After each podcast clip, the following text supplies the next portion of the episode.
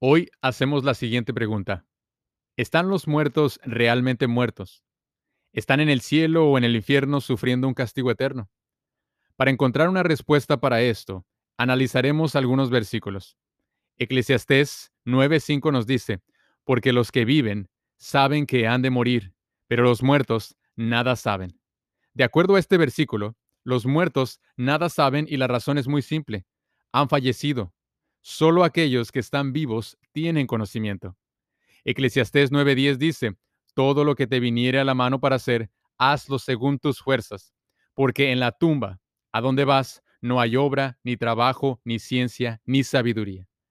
Una vez más, la Biblia dice que a la tumba a donde vamos no hay obra, trabajo o sabiduría, simplemente porque la muerte no es un estado consciente. Salmos 115, 17 dice, No alabarán los muertos a Jehová, ni cuantos desciendan al silencio. Ahora, ¿no crees que una de las principales actividades de aquellos que están en el cielo es alabar a Dios?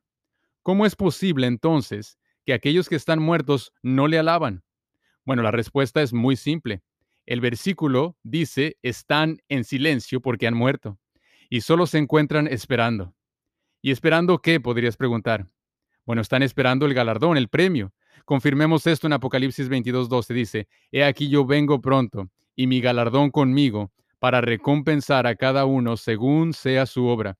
Ahora piensa en esto. ¿Por qué razón Jesús daría un galardón o premio a aquellos que ya están en su presencia? Obviamente esta idea no tendría sentido. Pero cuando entendemos que aquellos que murieron están aún en la tumba, entonces todo se hace más claro. Jesús resucitará a buenos y malos y recompensará de acuerdo a lo que hicieron cuando aún estaban vivos.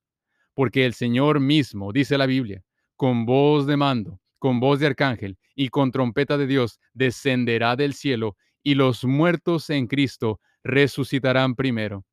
Que podamos ser contados en aquella primera resurrección es mi oración familia. Que Dios te bendiga.